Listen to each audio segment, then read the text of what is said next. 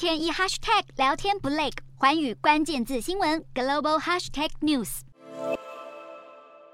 日本外交和经济产业大臣特别飞到美国华府，就是为了参与美日外交和经济首长的二加二会谈。两国并且决定要联手设立国际半导体研究中心，目标是要研发新一代的尖端半导体。这项计划的细节仍不清楚，但日本媒体指出，在今年底之前，研发中心会在日本设立，研究二纳米晶片，会具备原型生产线，并且会灵活运用美国半导体技术中心的设备和人才进行研发，预计最快在二零二五年前开始生产半导体。美日两国在联合声明中也说会一起合作，确保战略产业的供应链稳定，尤其是半导体和电池等。